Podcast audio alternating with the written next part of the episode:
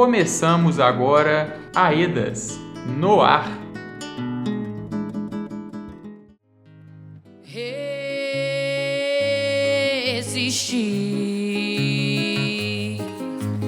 indignar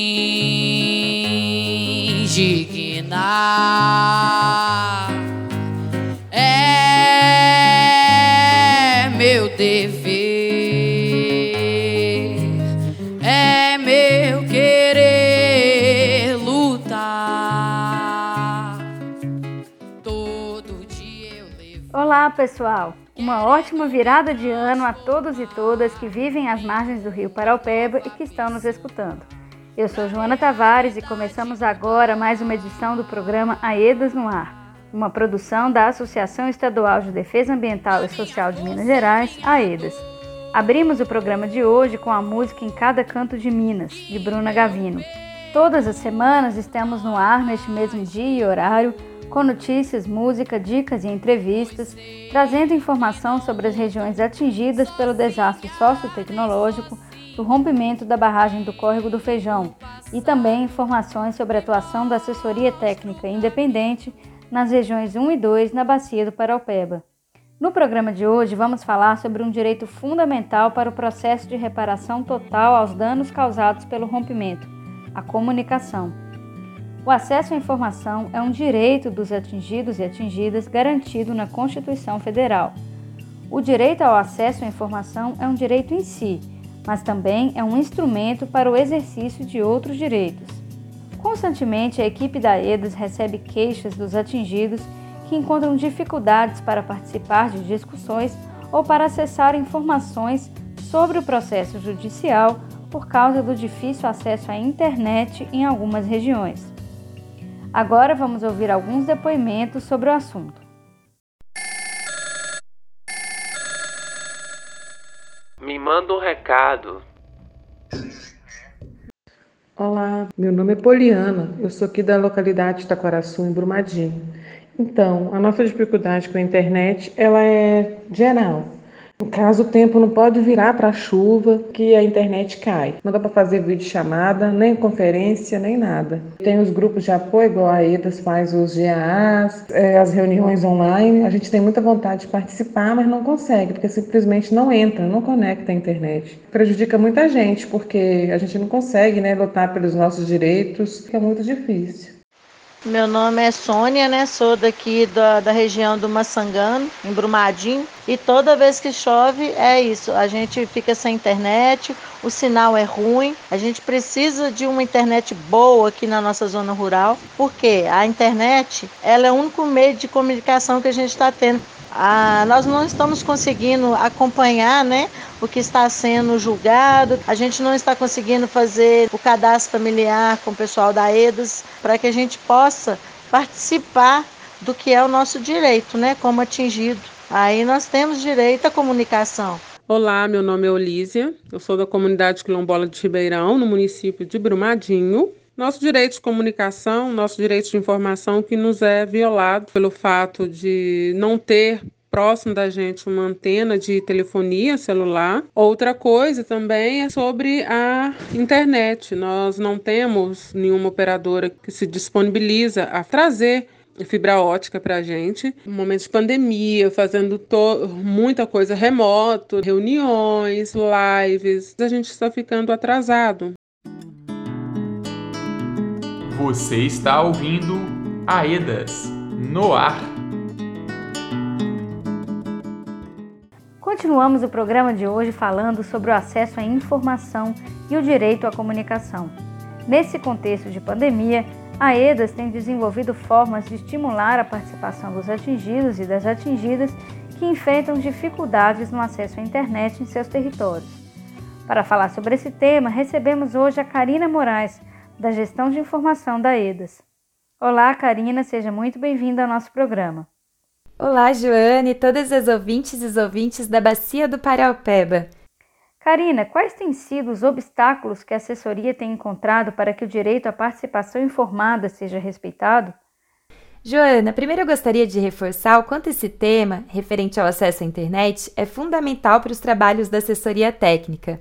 Nós temos frequentemente colocado essa questão em debate, junto aos atingidos, junto às outras assessorias da bacia, junto ao Comitê Metodológico Finalístico e às instituições de justiça. Isso desde o início da implementação do projeto, quando fomos surpreendidos por um contexto de calamidade pública, né, em função da pandemia, que nos impôs a necessidade do isolamento sobretudo na perspectiva de buscarmos soluções para garantir o direito à participação informada. Também temos pautado esse tema em reuniões com a Vale, por entendermos que, se a assessoria técnica independente é um direito conquistado pela luta das atingidas e atingidos, o poluidor pagador deve ser responsabilizado por assegurar a estrutura necessária para que esse direito seja plenamente exercido, seja fornecendo equipamentos e planos para as comunidades que necessitem, seja instalando torres de telefonia móvel, internet 3G e 4G onde não há, em especial nas zonas rurais. Em diálogo com as atingidas e os atingidos, os dados que temos levantado até então em relação às condições de acesso à telefonia e internet revelam uma situação grave e desafiadora. É, a gestão de informações do projeto Paralpeba tem contribuído com a análise desse cenário a partir do levantamento e sistematização de dados dos espaços participativos, seja a partir de fontes primárias, quando a informação foi dada pelo próprio atingido, seja a partir do monitoramento de atividades, quando elaboramos formas de saber e registrar o impacto das dificuldades de acesso para as comunidades. Por exemplo, no registro familiar, uma das perguntas que fazemos aos atingidos é se possuem telefone fixo e sinal de celular para ligações comuns. Dos 2.716 núcleos familiares cadastrados em nosso banco de dados até 9 de novembro deste ano, 33% respondeu que não possui ou que possui, mas em condições muito precárias, de telefonia fixa e sinal de celular, né? Isso para ligações comuns. É, dos que possuem algum tipo de acesso, 69% acessa exclusivamente pelo celular e 7% relataram não ter qualquer tipo de acesso à internet, nem mesmo em 3G. Outro exemplo. Na segunda rodada de GEAPS, perguntamos às técnicas e técnicos se as condições de internet das comunidades impactaram na participação das atingidas e atingidos. 56% das relatoras e relatores registrou que impactou razoável ou substancialmente. Dadas essas dificuldades, como a EDAS, enquanto assessoria técnica independente das regiões 1 e 2, tem atuado para garantir a participação de famílias com dificuldades de comunicação? Mesmo diante desse cenário em que as assessorias não podiam entrar em campo, a EDAS buscou por várias vias criar condições de assegurar que os espaços participativos acontecessem. Adaptamos tudo o que estava previsto em nosso plano de trabalho até então para o ambiente virtual. Implementamos formações para que nossas técnicas e técnicos estivessem preparados para lidar com esse novo cenário, colhendo e armazenando as informações de forma qualificada e segura.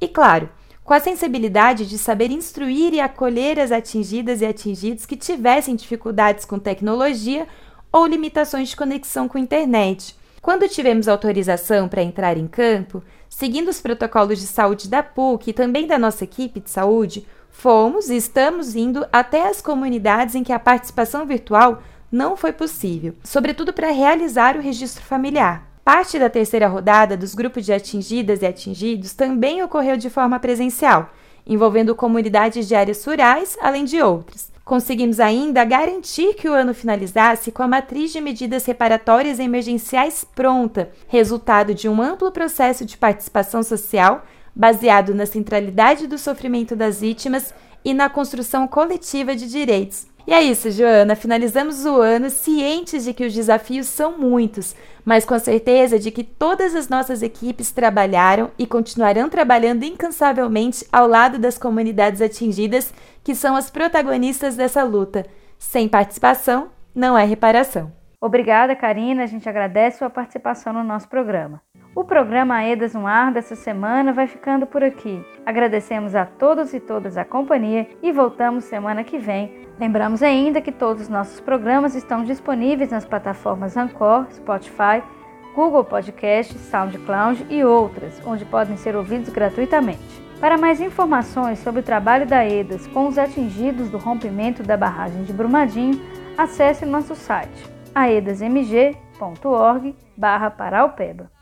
Este programa teve apresentação de Joana Tavares, produção e roteiro de Joana Tavares e Marcos Barbosa, edição de Marcos Barbosa e contou com o apoio da equipe de comunicação da EDAS para Alpeba. Um feliz 2021 e um abraço a todas e todos. Quem escuta